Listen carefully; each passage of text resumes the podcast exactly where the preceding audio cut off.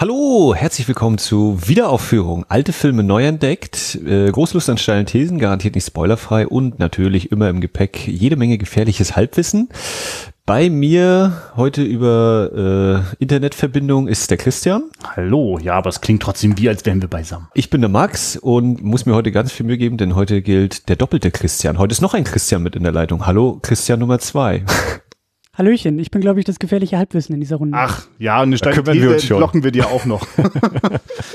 ja, lieber Christian, Christian Steiner vom Second Unit Podcast. Was muss man sich denn darunter vorstellen? Machst du auch was mit Filmen? Ja, und äh, in der Regel so einmal die Woche, kann auch mal so ein bisschen öfter werden, aber äh, ja, in der Regel auch irgendwie sehr breit gefächert. Also äh, wechselnde Gäste, wechselnde Themen.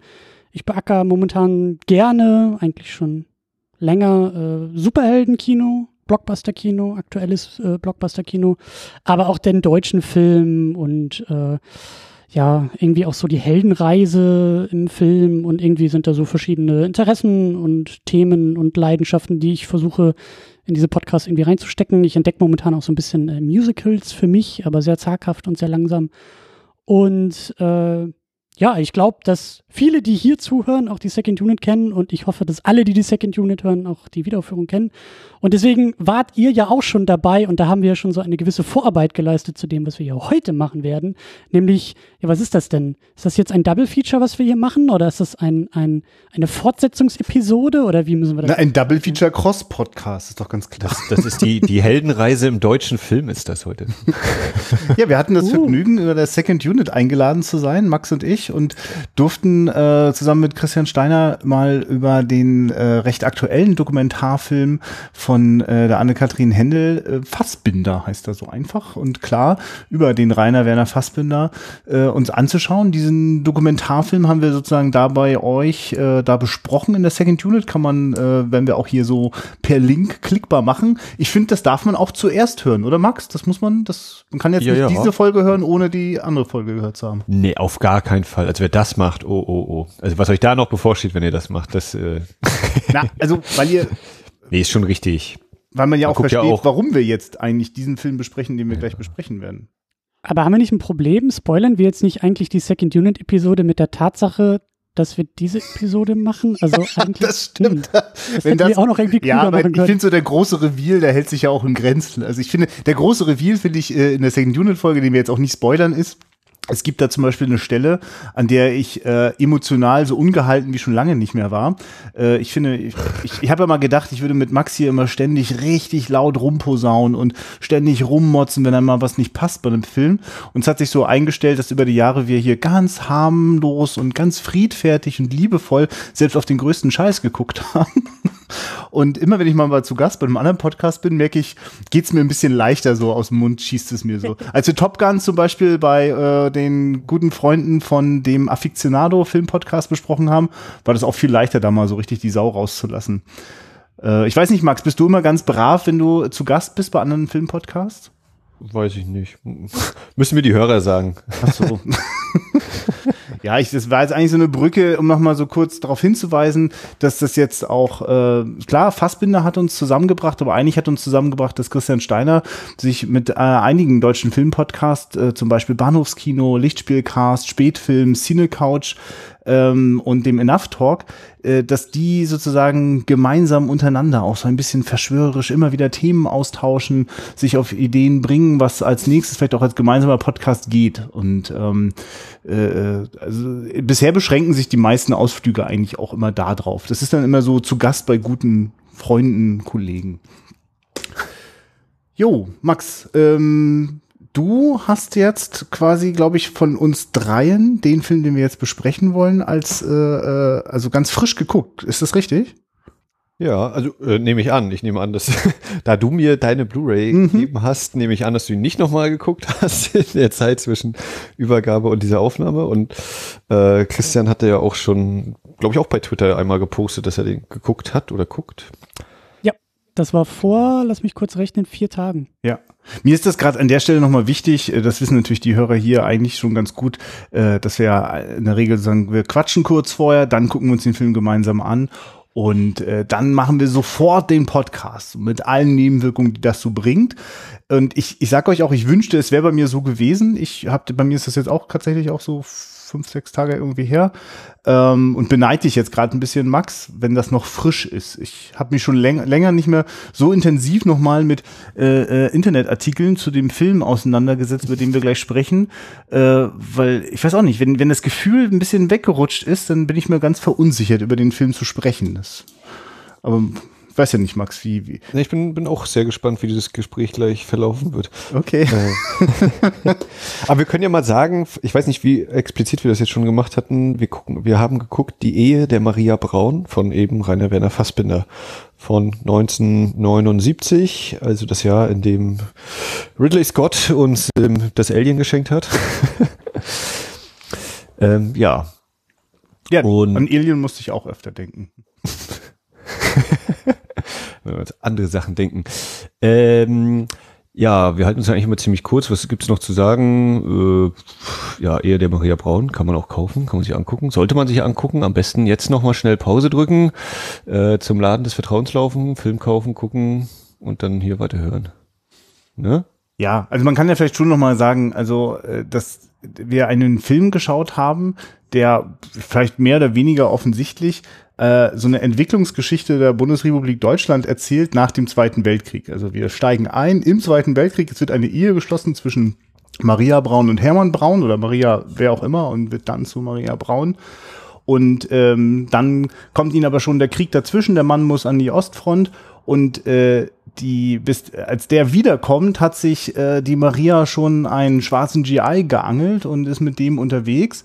Als der dann wiederkommt, äh, schlägt sie den äh, GI nieder, äh, tötet ihn damit und äh, der Mann, der Hermann Braun, geht aber für sie in den Knast und sie gibt sich jetzt sozusagen richtig Mühe beim deutschen Wirtschaftswunder, um sozusagen für eine Zukunft nach dem Knast alles ganz toll zu haben. Es ist sozusagen Deutschland steht wieder auf, der Phönix aus der Asche und plötzlich ist er schon ganz aus Gold das wäre sozusagen die Geschichte von die Ehe der Maria Braun. Und jetzt haben wir sozusagen die spannende Aufgabe, über etwas zu sprechen, was sich für mich, und das nehme ich jetzt einfach mal schon so vorweg, weil da bin ich jetzt sehr neugierig, wie euch das gegangen ist, was für mich wirklich eine ganz schön stark herausfordernde Seherfahrung ist. Es ist wirklich, ich wünschte, ich wäre in einem Kino eingesperrt gewesen, wie bei Clockwork Orange und äh, wie bei Malcolm McDowell, der dann äh, mit, mit solchen Drahtgestellen die Augen aufgerissen bekommt und nicht mehr weggucken kann. Ähm, denn eigentlich darf man nicht weggucken, aber ich muss das ganz oft. Ich, es, es, ich habe das eigentlich nicht ausgehalten, den Film. Christian, wie ging dir denn das? Das finde ich jetzt, sind das schon die steilen Thesen von der hier? Von ja, die, die wir schon so bekannt sind. ja. Ähm. Ohne inhaltlichen Kontext, einfach schon mal gesagt, ey, das ist ja kaum auszuhalten. also ja, es ist, ähm, ich fand es eine sehr interessante Seherfahrung. Ich fand, ähm, also vielleicht für mich nochmal, auch um das zu sortieren, so, so drei Sätze nochmal zurück. Also Fassbinder, das hatten wir auch bei uns so ein bisschen in einem Podcast geklärt, ist für mich halt so ein, so ein riesengroßes Fragezeichen und so ein, so ein Berg, den ich wirklich noch besteigen muss und auch will. Und so viel Seherfahrung mit Fassbinder habe ich zum Beispiel auch äh, nicht gemacht und auch zwischen unserem Podcast und dieser Sichtung jetzt, jetzt auch nichts weiteres irgendwie geguckt.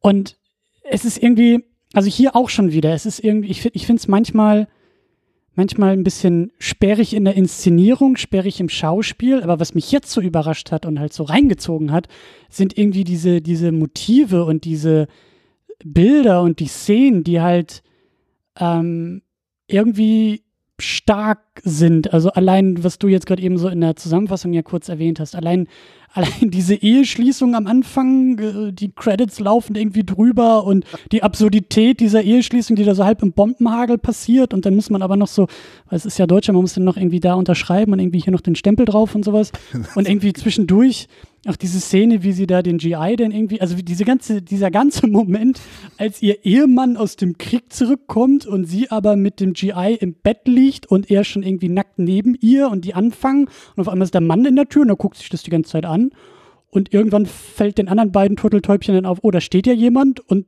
wie dann dieses Gemenge ausbricht zwischen einem nackten GI und einem eher verdutzten Ehemann, Schrägstrich Kriegsgefangenen und die Frau dazwischen und also diese ganzen Momente und diese ganzen Bilder und diese ganzen Motive, die da irgendwie drin stecken, die fand ich total ja, krass, Schrägstrich heiß, Schrägstrich abgefahren und das äh, habe ich immer noch nicht so ganz verarbeitet. Aber ähm, ich kann das schon nachvollziehen, dass du auch sagst, so, das ist irgendwie ist nicht einfach zu gucken. Ja, wir können das ja auch nachher noch wirklich ein bisschen weiter auseinandernehmen, was das so ist, was das dann so schwer macht. Das äh, spannend und aufregend und besonders alles gar keine Frage. Max, wie ging's dir? Ja, total gelangweilt. Äh, war nicht froh, als der Film vorbei war. ähm, ich musste mich auch wieder ein bisschen reingucken. Ich war auf jeden Fall positiv angetan. Hatte mir teilweise äh, schlimmes gefilmtes Theater erwartet. Ähm, was nicht so der Fall war, was teilweise auch wieder ein bisschen durchkam, aber was äh, durchaus sehr passend war oder sehr diese kunstvolle Inszenierung hat das äh, schon gut hingekriegt, dass ich da nicht so völlig rausgefallen bin aus dieser Illusion. Ach, das war eben die Zeit jetzt zwischen Krieg und äh, Deutschland gewinnt bei der WM. Ähm, das hat schon alles ziemlich gut funktioniert und mir gezeigt, dass, äh, oder hat mir dann immer wieder ziemlich große Fragezeichen über dem Kopf auch beschert, so von wegen, ähm, wie gut, ungut kenne ich mich eigentlich so aus mit dem äh, Staat, in dem ich lebe, in dem ich nicht geboren worden bin. äh, und was da so quasi direkt nach dem Krieg eigentlich so los war oder auch nicht los war. Ja. Ich habe jetzt kurz überlegt, du meinst, weil du in der DDR groß geworden bist, ja? Ja, nicht groß geworden, aber ich bin, also ich bin so ganz am Schluss noch rausgepurzelt. Ja, ja. Aber dann, dann war ja, dann war schon vorbei. Dann war DDR Schluss. Äh, du weißt, das ist jede Verantwortung von dir. Damit habe ich nichts zu tun mit dem Dankzeichen. ja, nee, aber eben, ja genau, also äh, vor allen Dingen gerade diese Negativbilder äh, ganz zum Schluss, äh, die einzelnen Köpfe, die da eingeblendet werden und ich dann kurz überlege, okay, das ist Adenauer, Bild 2, keine Ahnung, Bild 3, nein, Bild 4, könnte das Willy Brandt sein, ich weiß es nicht und so da saß, okay, ja, hm, so viel zum Thema. Ja, aber nur um das mal kurz gleich zu sagen, also Willy Brandt ist nun, glaube ich, der eine, der fehlt und ansonsten sind es okay. tatsächlich die Bundeskanzler nach Adolf Hitler. Und äh, es endet da, wo halt der gegenwärtige, oh Gott, helft mir, wer ist denn der Letzte? Jetzt komme ich gerade nicht drauf. Der war es halt in den 70ern. Hm, naja, hm. auch von der SPD. ja, eine genau, genau dieses Gefühl. Eine Flugzeugentführung äh, später war der auch nicht mehr dabei. Na, ähm, Genau, es, es, es, ich finde, es ist wirklich ein Film über Deutschland. Also ganz klar. Äh, ich, ich weiß auch gar nicht, also äh, ist das, äh, ich habe mich gefragt, ne, also ist das, müsste man nochmal wieder ins Jahr 1979 reisen, um das vielleicht nochmal irgendwie besser zu verstehen. Gibt, gibt's das irgendwie, Christian? Also, dass du so gesagt hast, ich muss mir ein bisschen, das ist vielleicht mhm. deswegen auch eine schwere Seherfahrung, weil ich jetzt gerade im Jahr 2017 den Film gucke. Absolut. Absolut. Also was ich mich gefragt habe, oder ähm, also erstmal vermute ich dieses sehr starke Motiv der Trümmerfrau da drin, das hast du ja auch so ein bisschen äh, angedeutet, was ja dann eher so für die, also für das erzählte Jahr äh, spricht. Und da äh, kenne ich mich halt auch viel zu wenig aus. Und ich habe mich dann halt auch mit meinem bisschen, äh, gerade was deutsches Filmwissen ist es halt wirklich sehr, sehr wenig, habe ich mich halt auch gefragt, wie stark ist eigentlich die Trümmerfrau als filmisches Motiv im deutschen Kino überhaupt behandelt worden? Und dann eben auch so. Aber was mir wirklich fehlt, ist ähm, die Darstellung oder die Wichtigkeit von Ehe in der Gesellschaft. Ich weiß nämlich echt nicht, wie sehr, also ich vermute, dass Fassbinder da schon stark polarisiert, stark auch diese Institution oder sieht man ja, wie er diese Ehe angreift als Institution und damit spielt und absurde Aspekte irgendwie auch zeigt und sie als Grenzziehung für Frauen und Trümmerfrauen. Und ich weiß einfach nicht, wie weit die Gesellschaft in Deutschland 79 war wie sehr er da mit der Darstellung dieser Form von Ehe an, immer noch angeeckt hat. Oder ähm, ja, weil das im Jahr 2017 vielleicht weitaus weniger radikal aussieht, als es vielleicht im Jahr 79 noch war und ganz besonders natürlich im Jahr 54, in dem es irgendwie spielt oder in den äh, Anfang der 50ern, in der es irgendwie spielt. Also da kann ich einfach echt nicht, da fehlt mir wirklich so der Bezug zu, wie, wie sich diese Form der Kritik im Entstehungsjahr angefühlt haben muss für die Gesellschaft, für, die, für das Kinopublikum Ja. der Zeit.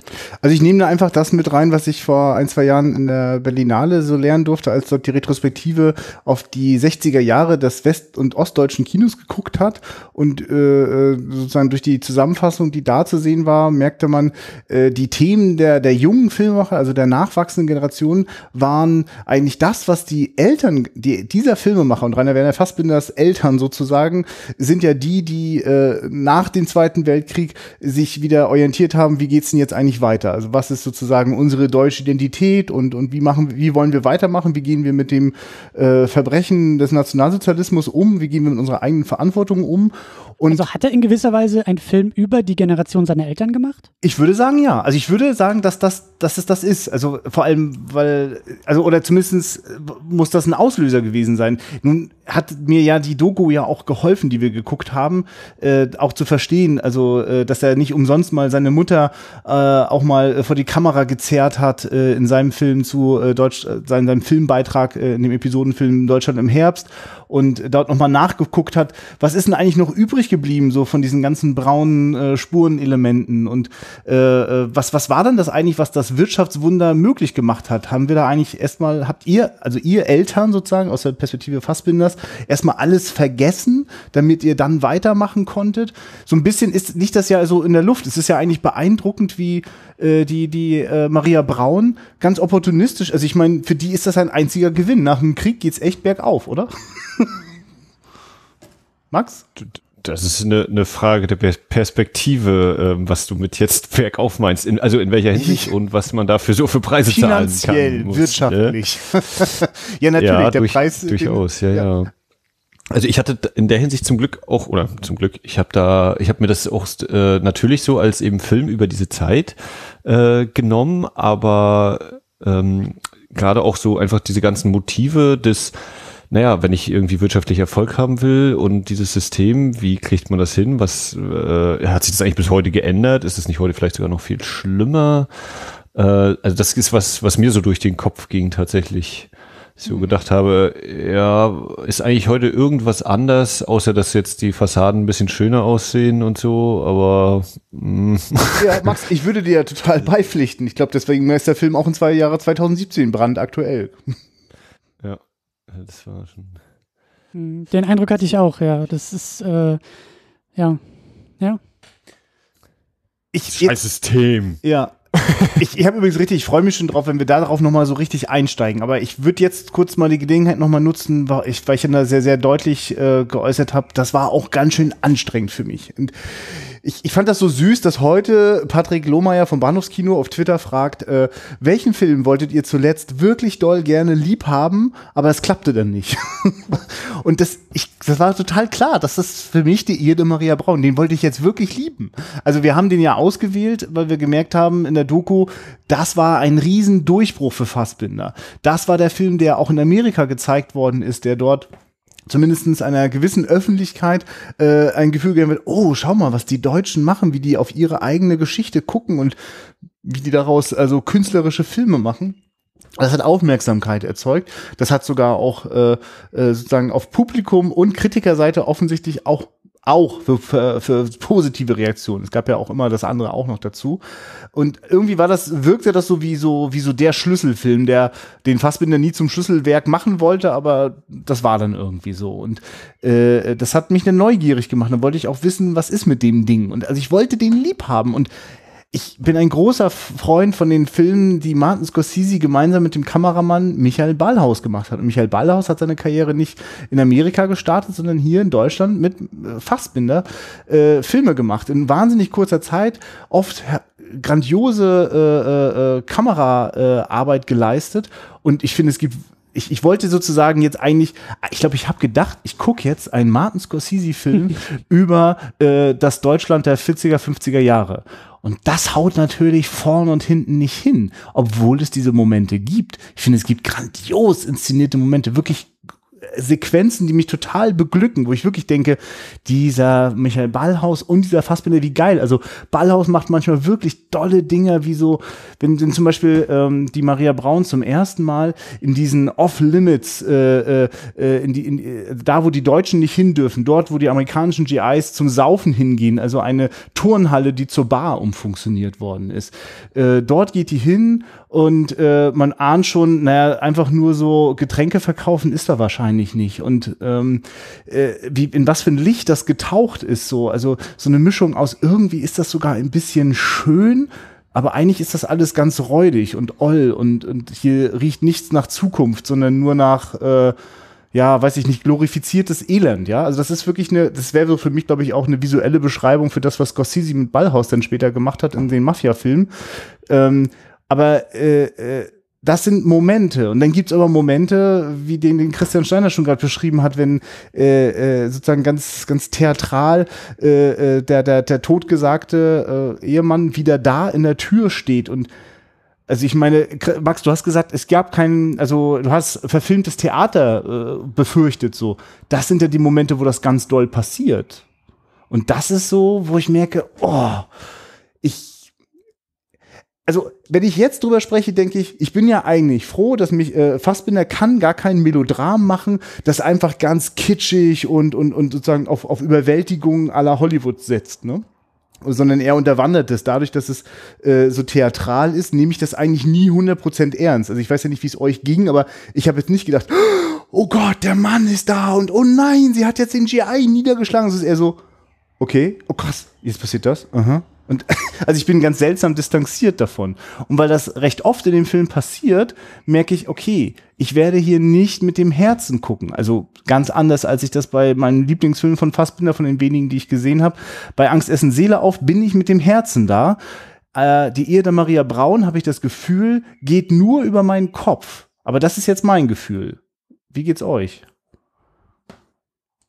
Also, äh, das ist total spannend gerade, weil ich genau in diesem Moment zum Beispiel, den du ja so angesprochen hattest, da als, als der Mann irgendwie zurück ist, da war ich irgendwie mit dem, mit dem Herzen ah. eher drin. Das hat mich eher irgendwie reinholen können. Schön. Ähm, allerdings, vielleicht sind die Zugänge unterschiedlich. Ich habe gar nicht so sehr auf die Inszenierung geachtet. Ich habe gar nicht so sehr eine packende Inszenierung erwartet. Ich hatte eigentlich keine großen Erwartungen äh, auf, auf der Ebene. Aber ich fand dieses Tragen, dieses Stehenlassen der Szene, dieses Aushalten der Szene fand ich so klasse. Und das ist vielleicht auch irgendwie im Theater möglich. Und da kann man vielleicht schon diese Parallele irgendwie ziehen. Da braucht es keine aufwendige Inszenierung und kein Ballhaus und kein, kein, kein Spiel mit der Technik, sondern es reicht, wenn einfach nur am Rande des Frames der Typ in der Tür steht und nichts tut und einfach nur zuschaut. Oder ähm, ja, irgendwie ich, ich, ja, das, das, das hat, also diese, diese, diese Momente, das ist vielleicht auch eher so. Der Film hat auch so seine Höhen und Tiefen und manchmal hat er mich auch eher wieder rausgeschmissen und dann wieder ein bisschen reingezogen, aber, aber eben über solche Momente und über das, über das, ähm, ja, ich weiß nicht, ob man das so nennen kann, aber das, also ich bin ein großer Freund davon, wenn solche eher absurden Momente oder eher, ähm, Absurd ist das, ist das, ist das Wort, was mir als erstes dazu einfällt. Hm. Äh, wenn, wenn diese Momente irgendwie wirken können, wenn man da irgendwie neutral und vielleicht auch ein bisschen unkommentiert sowas einfach mal stehen lässt. Und ich fand, das war ein höchst absurder Moment, der dann halt eben auch, also in dem Moment, als der GI nackt aus dem Bett springt und diese beiden Männer ringen, war das für mich halt irgendwie, wie gesagt, absurd trifft es eigentlich nicht, aber es war so ein Moment, bei dem ich sage, ja, das ist irgendwie, das ist irgendwie eigen. So. Ja. Und das hat für mich irgendwie äh, gezogen. Das hat mich da irgendwie reingeholt. Sag mal, Max, gibt es Momente, wo du dich erinnern kannst, gerade weil das noch so dicht bei dir ist, wo dein Herz geschlagen hat, wo du also quasi vom, mit dem Herzen dabei warst und nicht mit dem Kopf? Das klingt nach einem Nein. Der wollte jetzt schon sehr kramen. Ähm, da hatte ich irgendwie so, ich nenne es jetzt mal die intellektuelle Distanz. Das lag vielleicht auch daran, dass ich den Film jetzt tagsüber geguckt habe und deswegen nicht diesen super abgedunkelten Raum, wo ich wirklich nur die, den Bildschirm angucke und nichts mehr um mich herum wahrnehme. Ähm, aber so tief in bin ich da, glaube ich, nicht rein. Nee, also dafür war mir, glaube ich, auch die Figur von der Maria Braun nicht so, dass ich auf der Ebene da eingestiegen bin. Nee, nee, würde ich nicht sagen, dass ich da mein Herz äh, so sich äh, so, so der geschlagen hat aus irgendeinem Grund durch den Film. Und dein, und dein Gehirn, wann hat dein Gehirn sozusagen vibriert? Das, das, das hat die ganze Zeit gerattert natürlich, ne? Also Das ist ununterbrochen. Was sollen diese komischen Einfangstitel? Warum werden die da so komisch geklatscht? Geil, ne? Ja. Wa- wa- Was, was möchte uns der Film mit solchen deutschen Namen wie Hermann Braun äh, noch tiefer sagen, als dass äh, es eben wir mit den Nazi-Nachwehen zu tun haben? Was, was ist das alles? Warum sterben die durchs Gas? Auch das war für mich so ein ziemlicher äh, Denkanstoß. Auch ich habe immer noch keine Ahnung, ob mich das irgendwo hinbringt, aber und, und wie, wieso macht sie das und was ist das für ein, für ein Modell von Liebe, also die, die ja so zu empfinden scheint für ihren Mann, aber diese komplette Trennung, äh, das ist, ich glaube, das hat dadurch, dass ich mit dieser Form von Liebe, wie sie sie die lebt, wie sie die lebt, komme ich, glaube ich, nicht klar, weswegen ich auch so ein bisschen ein Problem, weiß ich nicht, ob es ein Problem ist, aber wo, wo ich, wodurch vielleicht auch diese Distanz entstanden ist. Also was mir so völlig fern liegt, äh, wenn, wenn wir jetzt hier dieses Thema Ehe, ne, was heißt das eigentlich und so? Und äh, ja, dann gibt's eben nur die eine Person und, und nicht noch andere und schon gar nicht, dass man jetzt mit anderen noch irgendwie sexuelle Praktiken dann äh, auslebt oder sonst wie. Also das ist eben so ein, so ein Ding. Klar hat sie jetzt auch noch so ein bisschen andere Voraussetzungen, da sie äh, ja davon ausgehen muss, dass der Mann tatsächlich verstorben ist äh, und so eine Geschichten. Aber ja, auch, auch die Lebensumstände ein bisschen ja- anders. Also, Ja, ja, genau, das bleibt sicher, bleibt ja letztlich und deswegen ist das alles so ein bisschen. Das äh, hat auf jeden Fall bei mir sehr viel Grübelei oder löst bei mir immer noch Grübelei aus, ähm, was nicht mal was eben Onkel Fassbinder damit mir sagen möchte, sondern was was was ich da jetzt was ich da jetzt eben so rausziehe aus dieser ganzen Sache, was ich da eben gesehen, erlebt habe, mitgemacht habe. Verstehe ich das richtig? Du hast mit ihr als Figur Probleme, mit ihrem Tun, mit ihren Handlungen oder? Ich habe mit dem, also ich finde ihr Konzept oder so, was, was sie eben so äußert zum Thema Liebe, ich finde das äh, interessant, aber es ist halt nicht meine Form, wie ich Liebe verstehe. Oder, also für mich ist das eine nicht vorstellbare Sache, dass ich eben einerseits sage, na, ich liebe meinen Mann und äh, für den bringe ich dann auch schnell mal den Typen, mit dem ich gerade schwanger geworden bin, um. Äh, und ja, ich habe eben also auch noch andere, für die ich, die ich so liebe. Also so ein, es ist ja nicht direkt offen, oder ich weiß nicht, wahrscheinlich auf eine Weise ist es offen, aber sie bleibt ja mit ihm verheiratet und so, aber eben. Aber Max, Max, wo du das gerade ansprichst, merke ich, es gab einen Herzmoment äh, bei mir und äh, das war, also gerade weil es so ein Kontrast ist. Es gibt ja so äh, zwei Momente, an die ich mich erinnere, wenn äh, Maria Braun ihrem Arzt begegnet, der sie offenbar schon kennt, als sie ein kleines Mädchen war. Und das eine ist halt, äh, wo er ihr sagt, du bist schwanger. Das ist dieser Form der, der, des künstlichen Momentes, wo man sieht, dass der Arzt eigentlich sich äh, der ständig Drogen reinspritzen muss und den ganzen Wahnsinn, also man weiß, wo der seine Finger überall drin hatte während äh, der Nazi-Zeit. Jedenfalls äh, äh, ist das aber super künstlich, also da kann ich nichts fühlen, aber da denke ich viel und finde das auch gut auf den Punkt gebracht. Den Arzt mit der Nadel im Arm, der überhaupt, also der sagt, du, ich, das ist auch hier nicht mehr mein Job. Ich bin hier nur noch gucken, wie ich das jetzt durchhalte und dann bin ich weg hier. Und äh, wenn die sich aber wiedersehen, dann ist das so brutal direkt und, und, und auf den Punkt, weil wir sehen sie das nächste Mal Maria wieder mit ihrem Arzt, äh, nachdem sie zu ihm gereist ist, wo er sich zurückgezogen hat und er hat ihr nochmal den Dienst erwiesen, ihr die Abtreibung zu organisieren, also die Abtreibung durchzuführen. Und wir leben aber sozusagen den Moment, wo sie sich am Bahnhof verabschieden. Und weil Maria Braun da so betont abgeklärt ist, als wäre jetzt gar nichts Großes gewesen, ne? sondern so Danke und ist so und ab dafür, das merke ich, da hat's dann doch mein Herz bewegt, weil damit hatte ich dann gar nicht gerechnet. Das hat so eine, also ich merke so, sie muss, nicht nur ist sie in, zu ihrer Umwelt total, äh, also fast schon brutal direkt und zieht ihren Stiefel durch, sondern auch gegenüber sich selbst ist sie ja so unfassbar eiskalt. So, aber gleichzeitig ahne ich natürlich, das, also, also da geht so ein Abgrund auf und der berührt mich für den Moment. Also ich bin durchaus Fan von ihr, von dieser Figur, ähm, die bei weitem nicht irgendwie heilig ist, aber Nein. tolle Aber den Namen Momente trägt. Hat. Ja. Aber ich meine, Max, das erwartest du ja auch nicht, dass die Frauen immer heilig sind in deinen Filmen, die du gerne magst, oder? Was? Na, nein, nein, Ja, nein, nein. genau, Das ist, ist ja, eine schöne Sache, dass das ja. auch so ein Charakter ist. Also ich finde es zum Beispiel in den Arztszenen auch total krass, äh, wenn ich mich jetzt nicht völlig vertue, das sind die einzigen Szenen, wo man sie von vorne äh, entblößt sieht, wo sie die Brüste in die Kamera hält. Da ist die Sympathie wieder hochgegangen. Ich wollte jetzt Christian nicht so doll abwürgen. Christian, mach mal weiter, bitte. Ja, ich wollte eigentlich eine ne, ne kleine, fast schon feministische Lanze brechen für Bitte. die gute, äh, für die gute Frau, äh, die wahrscheinlich auch nicht 100% aufgehen wird, diese Lanze, aber so ein paar Sachen, die mir eingefallen sind. Ähm, also erstmal finde ich, ist sie sehr agierend in dem Film. Also ich finde es total klasse, dass, oder so habe ich es interpretiert, die Ehe ist eigentlich eine Begrenzung für die Frau. Und vor allen Dingen ist, also ich finde das halt, das, wie gesagt, absurd trifft es nicht so ganz, aber ich finde es so bemerkenswert.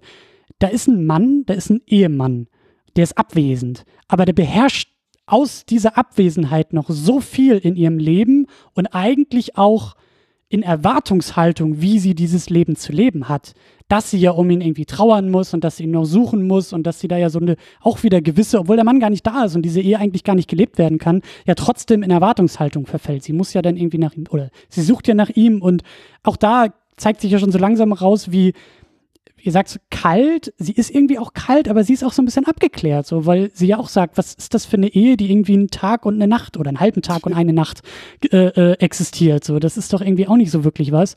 Und das ist halt so das, was ich vorhin meinte, ich, ich habe da so ein bisschen an meine Großeltern gedacht, die, glaube ich, Mitte der 60er ähm, hat meine Großmutter nochmal geheiratet. Also hat sich, glaube ich, scheiden lassen und dann nochmal geheiratet und das war ein riesen Unding damals. Das war wirklich, die, die, die beiden, das Paar, die sind echt irgendwie aus dem Norden Richtung Frankfurt geflohen und haben sich da irgendwie erstmal abgesetzt und erstmal versucht, selber was aufzubauen, weil das geht ja gar nicht. Äh, meine Großeltern kommen auch von einer sehr ländlichen Region so. Das ging halt überhaupt nicht, was sie da getan hat. Und sowas habe ich halt so ein bisschen mitgedacht. Also das, klar, wir sind jetzt 79 beziehungsweise 50er und so, aber ich glaube, dass sich 79 da auch noch nicht so viel verändert hat und dass da schon, also sie übertritt Grenzen und sie bricht mit Tabus sehr deutlich und Fassbender ja auch, wenn er da nackte Körper irgendwie ausstellt und inszeniert, aber all das reizt mich irgendwie. All das finde ich interessant, wie da provoziert wird und wie da irgendwie angeeckt wird. Und dann eben auch so, so Kleinigkeiten. Also, aber so ein toller Satz, später, als sie da ja dann irgendwie in einem Zug unterwegs ist und äh, da irgendwie noch so ein anderer GI da irgendwie, glaube ich, äh, so ein bisschen ungehaltener über sie irgendwie redet und sie hört es ja und sie feuert im besten Englisch die größten äh, ja, wie sagt man, die größten Schimpfworte zurück und weist ihnen seine Schranken.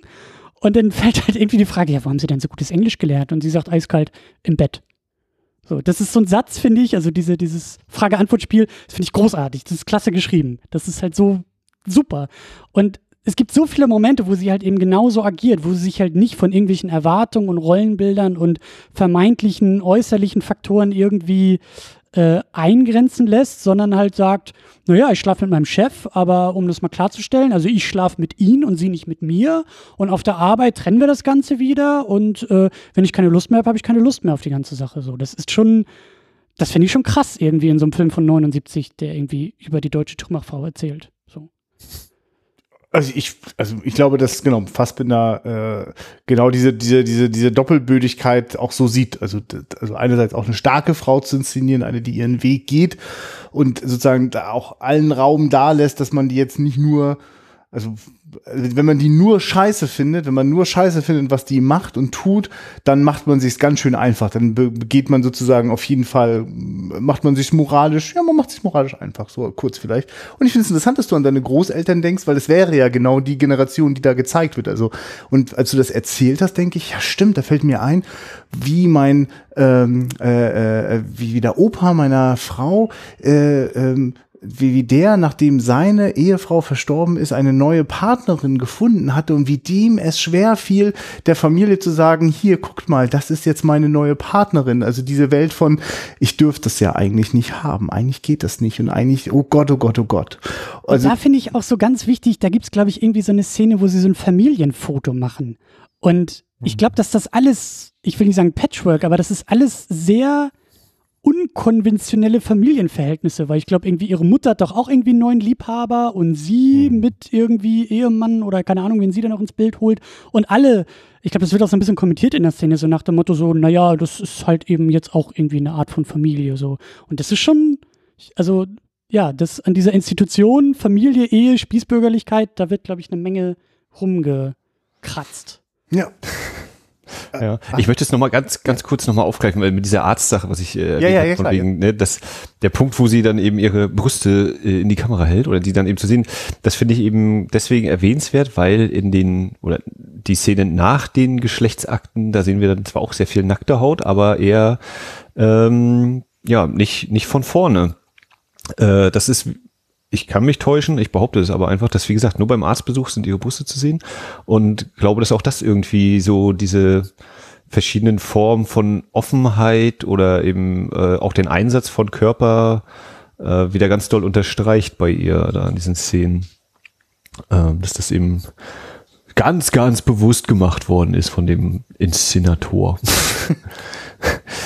Aber ich meine, jetzt wo wir es angestoßen haben, Max, also du kannst es ja ganz allgemein halten, aber hast du auch mal so an die, an die Großelterngeneration gedacht? Also ja, ich habe kurz überlegt ähm, und ich glaube väterlicherseits, also da die Großeltern, da gibt's auch gibt's eine eine Verwerfung in der Ehe. Ja. Äh, aber ich weiß es gar nicht so genau. Na, vor allem, was, also wer garantiert unsere Großeltern erlebt haben, ist, wie ist das sozusagen, also selbst wenn sie Kinder waren oder gerade geboren wurden, aber sie werden sozusagen, äh, wenn genau auf dieser Zwischenwelt geboren worden, also sie werden erlebt haben, wie es ist, sozusagen aus dem, aus der, aus der totalen Katastrophe, also anders wüsste ich gar nicht, wie ich das, was dann im Zweiten Weltkrieg äh, äh, dank und und und rund um Deutschland passiert ist, beschreiben soll, äh, sozusagen darauf ein Leben aufbauen, darin sich zu orientieren, Identität finden, dann ja auch noch die, die Zerrissenheit zwischen diesen beiden Deutschlands und äh, also und sozusagen ich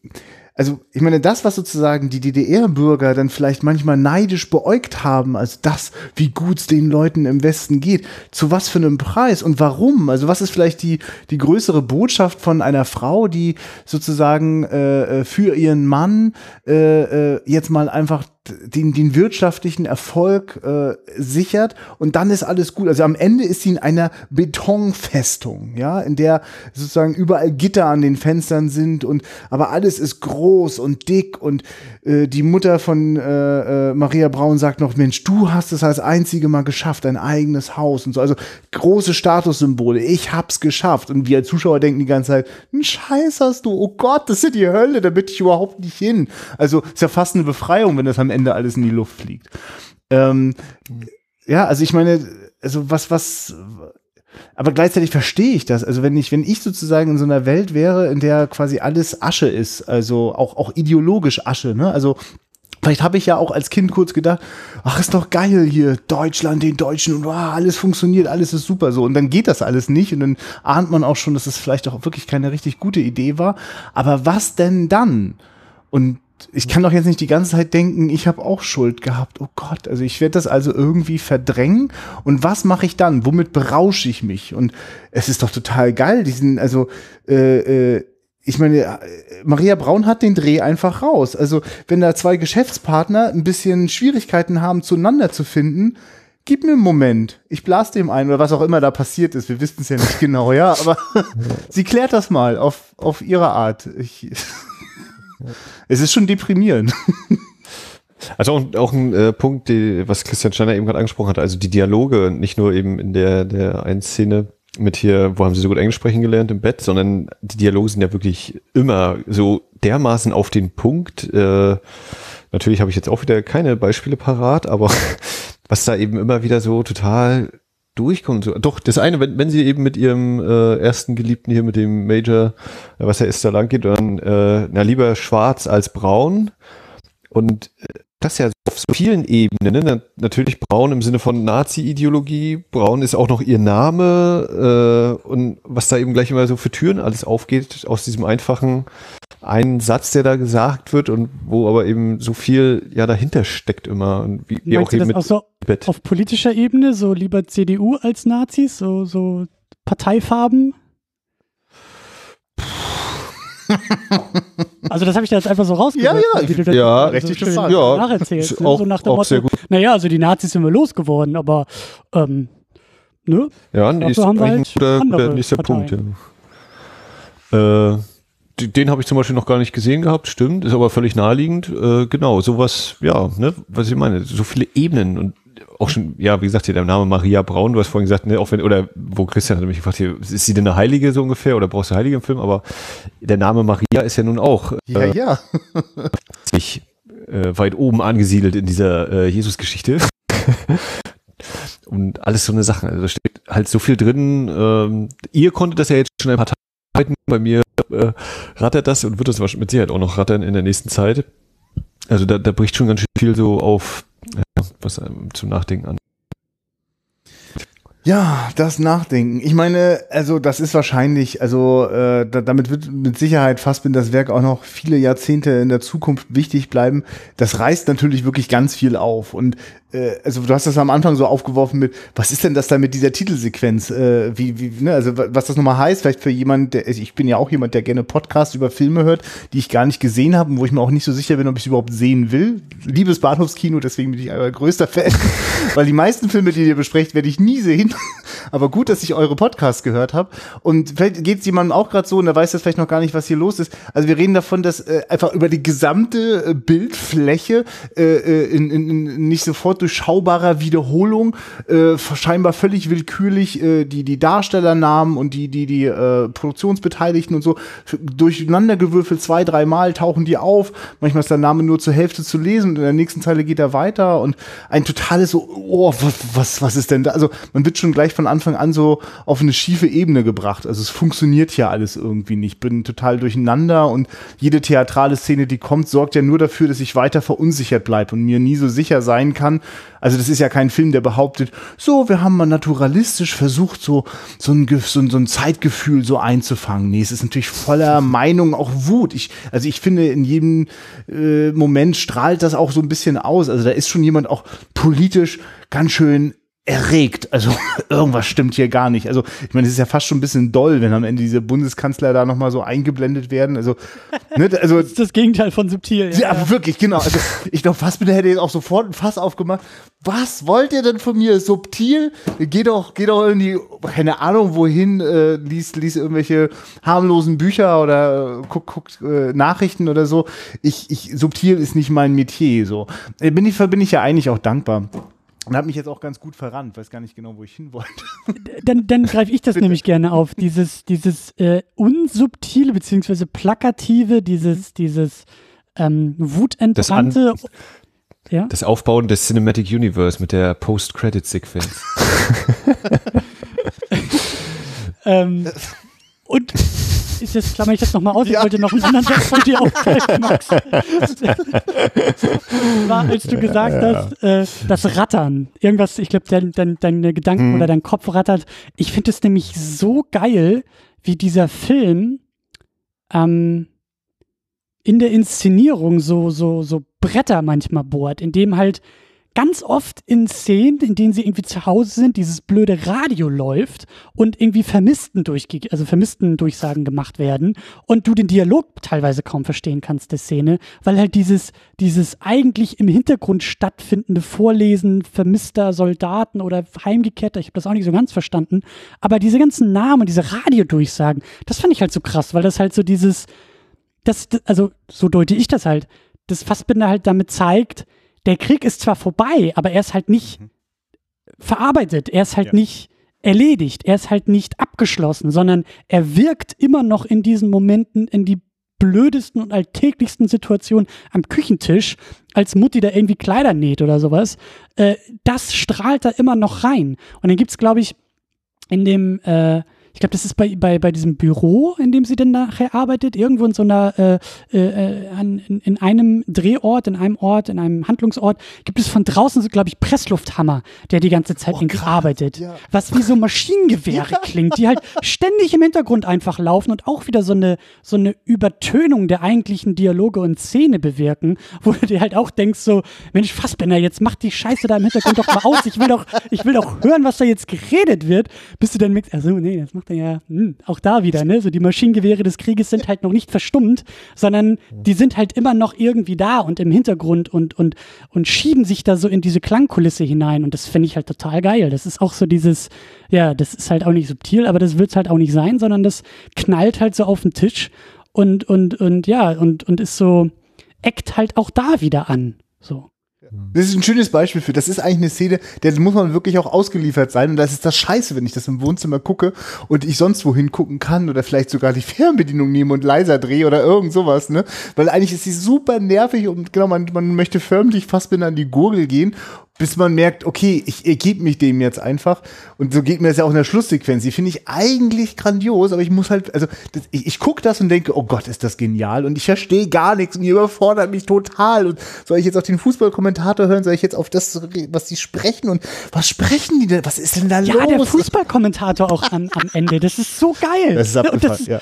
Ich, ich finde das vor allen Dingen auch so geil, weil ich habe keine Ahnung von Fußball. Ich bin da am weitesten weg von allen, glaube ich, in diesem Land. Aber ich finde das halt so, also selbst ich weiß halt da um diesen Kommentar von wegen, äh, ne, Tor, Tor, Tor und Tor. so, genau. Ja, ja. Das kenne ich halt auch als Zeitdokument, als geschichtliches Dokument.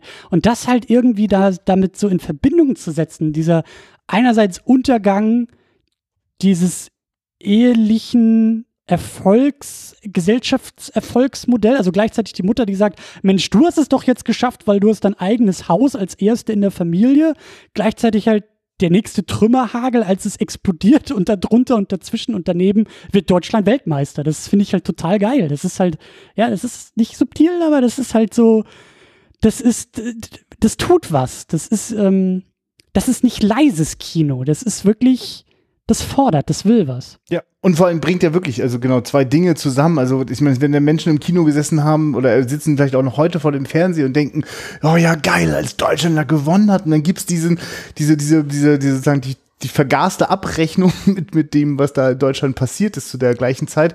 Und das, das also es werden sehr widersprüchliche äh, Gefühle damit erzeugt. Und es ist jetzt einfach zu gut, um es nicht zu sagen, um es nicht einfach nachzuplappern. Es gibt eine kleine Dokumentation, die schon etwas älter ist, die auf der, auf der Blu-ray von äh, Die Ehe Maria Braun drauf ist, äh, wo Margareta von Trotha, eine deutsche Regisseurin, die auch ihren Teil zu äh, Lasst uns mal bitte mit dem Verdrängen aufhören, äh, geleistet hat in ihrer Filmografie, in ihrem Filmwerk. Jedenfalls, was die dann sagt über diese Szene, ist ja auch, äh, Fassbinder bringt es auf den Punkt. Deutschland ist schon wieder dabei, die Welt zu erobern. Ja. Äh, wirtschaftlich und, und sportlich. Wir sind, also es ist nicht mehr so, es ist nicht mehr, es sind nicht die Konzentrationslager, aber es ist wieder da. Also, und das hat uns ein unangenehm, also die, die wir sozusagen als die Nachkommen der, der verdrängenden Elterngeneration gekommen sind, war das einfach nicht geheuer. Also geht schon wieder darum.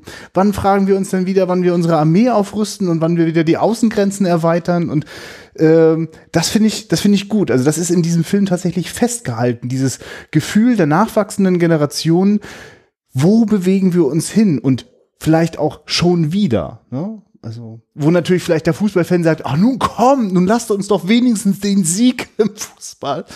Aber naja. Ja. Ich glaube, dass da, also, das, das, das haben wir jetzt einfach, äh, also das, ich merke auch so, ich will auch nicht mehr so tun, als wäre, würde das irgendwann weggehen, wie so ein Magel, den man irgendwann nicht mehr sieht oder so, sondern das gehört einfach zu unserer Geschichte dazu. Und wenn wir das nächste Mal wieder, ja, Sieg rufen, müssen wir gucken, rufen wir danach schon wieder Heil oder wie geht's weiter? Also das gehört dazu. Ja, absolut, ja. Das ist, äh, und das ist filmisch halt total klasse zusammengeführt. Also, Du Max, ich freue mich ja immer, dass du immer, immer wenn du Filme guckst, entdeckst du Dinge, ich, wo ich mal staune, weil dir ein Symbol auffällt, weil was irritierendes, widersprüchliches, besonderes. Wie ging's dir, als du die Ehe der Maria Braun geguckt hast? Was hast du entdeckt? Nichts. Ja, äh, na, na, ich weiß nicht, also diese, durch diese Künstlichkeit äh, verrutscht dann bei mir auch vieles so zwischen, ah ja, das ist interessant inszeniert und äh, das, das habe ich jetzt wahrscheinlich so dann sowieso gleich mitgenommen oder so. Also ich würde jetzt direkt auf diese Bar-Szenen gehen, wo ich das erste Mal so gedacht habe, ja, krass, was er da so für einen Fluter irgendwie hinter den Tresen gestellt hat, äh, was da für ein Licht kommt.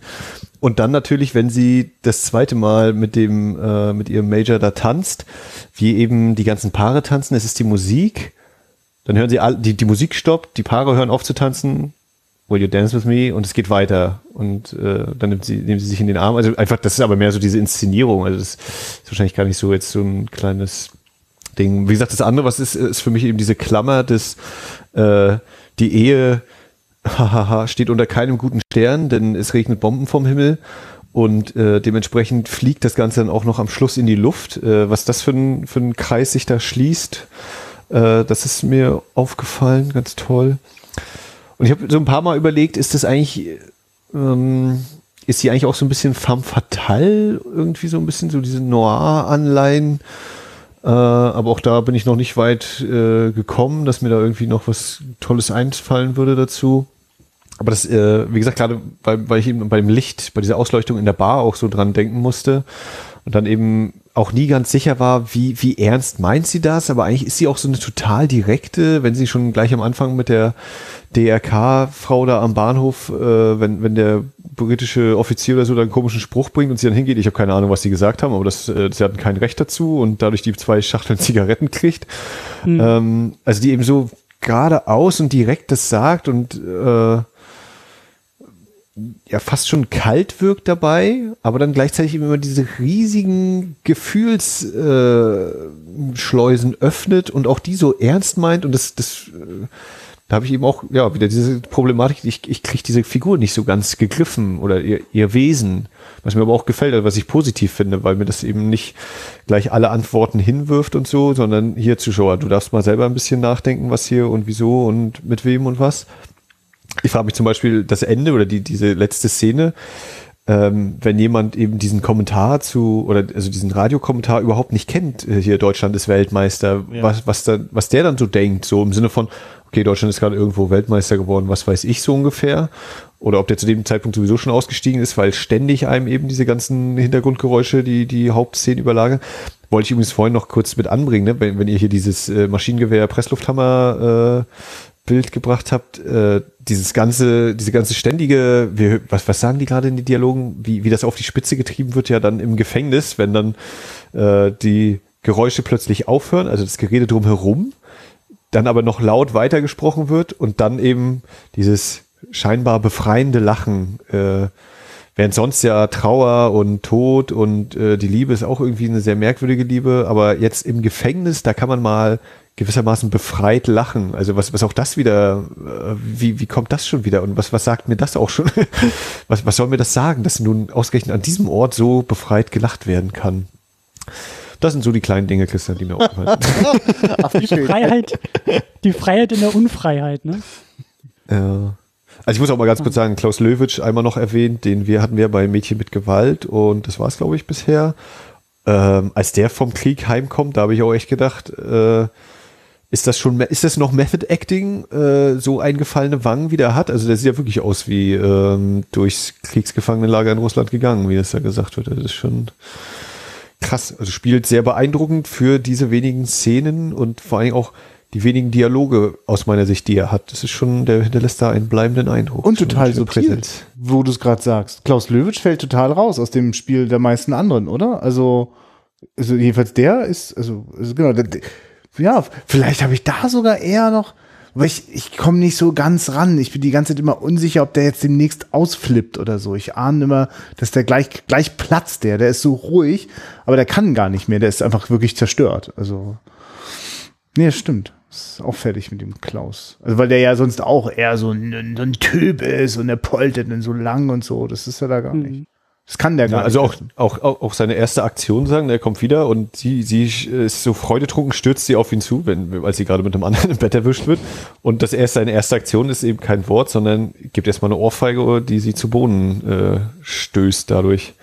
Ist ja auch, ne, also er sagt eben in dem Moment gar nichts. Ja, da ist nichts zu sagen.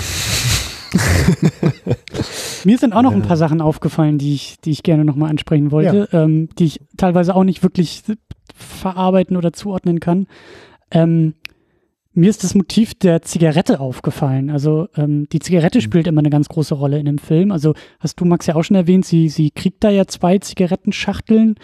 Mhm. Äh, sie sagt, glaube ich, zwischendurch, dass sie nicht rauchen würde. Ja, genau, das sagt sie zu dem Französischen, zu dem, ich weiß nicht den Namen vergessen, der, der französische Unternehmer halt, mit dem sie dann Ja. da. War das denn auch wirklich so? Hat sie wirklich nie geraucht in dem Film? Oder ich kann mich da nicht mehr so ganz dran erinnern. Aber Ich würde sagen, was ich halt irgendwo mal geraucht. was ich halt so, so interessant fand, war halt dieses, also dieser Zigarettenstummel, der so, der oft so, so angehimmelt und so, ähm, Ja. auf, auf Na, den der- man sich so stürzt. Aber, aber wirklich, ne, wenn die da in der, in der äh, Armenspeisung oder was das da ist, ne, da, da sieht man einmal, wie einer eine Zigarette wegwirft und dann, boom, alle stürzen darauf. Und ich habe auch erst mal gedacht, äh, was passiert hier? Ach, ach, die stürzen jetzt auf diesen Zigarettenstummel. Krass. Also Ja. auch wie das erstmal dann. Ja. Ja. vor allen Dingen auch so dieses Machtgefälle so ein bisschen in diesem Moment, ne? Weil das war ja, glaube ich, so ein Beamter, der da irgendwie am Tisch saß oder sowas. Ja. Oder, oder, ne? Also die, die einen können sich halt leisten, die Zigarettenstummel wegzuwerfen, weil sie sagen, ich bin fertig mit der Zigarette und die nächsten, die sich halt nicht leisten können, die stürzen sich dann halt auf diese Zigarette, um überhaupt was zu rauchen zu haben. Und ich glaube auch ihr Mann oder, oder, oder der, der Willi oder irgendeiner dieser, dieser Kriegsgefangenen, der zurückkommt, der springt, glaube ich, auch auf so einen Aschenbecher und wühlt irgendwie nach Stummeln irgendwie drin rum. Oder äh, irgendwo gab es so eine Szene, glaube ich, nochmal. Und das fand ich so, also das war so deutlich und ich konnte das auch noch nicht so ganz zuordnen, ob das so dieses, dieses, also ob, ob die Zigarette da irgendwie auch so ein Luxussymbol irgendwie sein soll, dass man so anhimmelt, auf, auf das man sich so stürzt, dass man, dass man sich nicht leisten kann, aber wieder haben will oder so. Das ist, das, äh, ja, war auf jeden Fall sehr deutlich. Mhm. Ja, ich glaube, das ist, äh, weil es gibt ja diesen krassen Close-up, wenn äh, äh, sie der Mutter äh, diese Camel-Zigaretten äh, in die Hand drückt, um die Brosche zu bekommen, weil sie mit der Brosche sich dann die Strümpfe und Kleid besorgen kann. So, ne? Das ist ja irgendwie, Stimmt. das ist ja so der Tauschvorgang. Und vor allen Dingen von Fassbender holt sie sich doch, oder? Oder habe Ja. ich da falsch geguckt? Ja, ja, Genau. genau. Fassbinder Nee, nee, hat, hat, genau, hat die Verkleidung am Start, das finde ich auch sehr passend. Und, äh, äh, und das andere ist ja sozusagen durch das, äh, durch diesen, das ist auch, glaube ich, ein GI irgendwie, ne, der da so, so, so dieses Missverständnis in der, in, in, in dieser Kneipe oder was, was das ist, dieses Lokal, äh, wo da, glaube ich, einen Spruch macht über die Frau oder so und dann zur Entschuldigung gibt er ja dann Zigaretten. Das ist ja gut. Genau. Ja, ja. Und es gibt dann diesen großen Close-up, so also die, die, die, äh, ich glaube der Moment genau, wo sie, äh, die so hin, genau, die Mutter freut sich, oh ja genau, ich gebe dir alles, was du brauchst, ich hole die Brosche und dann legt äh, Maria diese Zigaretten hin und ja, für mich ist das natürlich so, äh, also erstens war ich war dann irgendwie verwirrt, was waren auch deutsche Zigaretten so, ne? Also also also eine deutsche Herstellung, stand eine deutsche Beschriftung drauf. Camel. Ja, ist das Deutsch auch? Ich dachte, das wäre was. inter- Aha. Ja, man müsste es wahrscheinlich mal verstehen, weil es ist ja so ein, so ein Hauch äh, Kolonialismus kommt dann ja auch irgendwie noch durch. Ich weiß ja nicht, also da weiß jetzt keiner was über die Camel-Hersteller, oder? Ich, ich weiß auch nur mehr, dass es, äh, also das äh, durch, durch äh, Menschen, die in der Tabakindustrie sozusagen arbeiten, habe ich mal erfahren, dass Camel auch Ja, ja, ja. Also genau, d- also das, das wird zum, also durch diesen extremen Close-up kann man das auch erkennen, dass das also eine deutsche Herstellung ist. Und dann, ja, ist das nur so, also das ist jetzt, was die Mutter unbedingt braucht, so, ne, diese, diese deutschen Zigaretten mit so einem Hauch Exotik. Also das hat auf jeden Fall so unterschwellig so, also ich meine, man merkt ja, was der Mutter so alles fehlt, so, also so menschlich, ja. Ja. Aber die Zigarette muss es jetzt irgendwie sein. Und jetzt wäre es nochmal interessant, so zu gucken, wo wird noch so geraucht und was sind so die Momente, ja. Also ich, es rattert auch gerade wieder jetzt nachträglich im Kopf. Ja, äh, und da können wir auch nochmal zurückkommen zum Thema, sie raucht nicht. Äh, Das, das ist das Ende. Das ist ihr Ende, wenn sie raucht. Ja, richtig. natürlich. Und äh, definitiv raucht sie auch einmal davor, weil dass sie mit dem Gasanzünder sich äh, die Zigarette anzündet, das sehen Ja. wir auch schon eine Szene davor mal, ja. Alles klar. Ich fand sie auch so geil, wie sie über das Streichholz nimmt, Ja. damit den Herd anmacht Ja. und damit die Zigarette anmacht. Ja, ist geil, ne? Anstatt das Streichholz Ja, ja. direkt an die Zigarette. nee, das ist, das ist das Vergeudende so, ne? Dieses so, ja, wir haben's und Der Luxus. ja.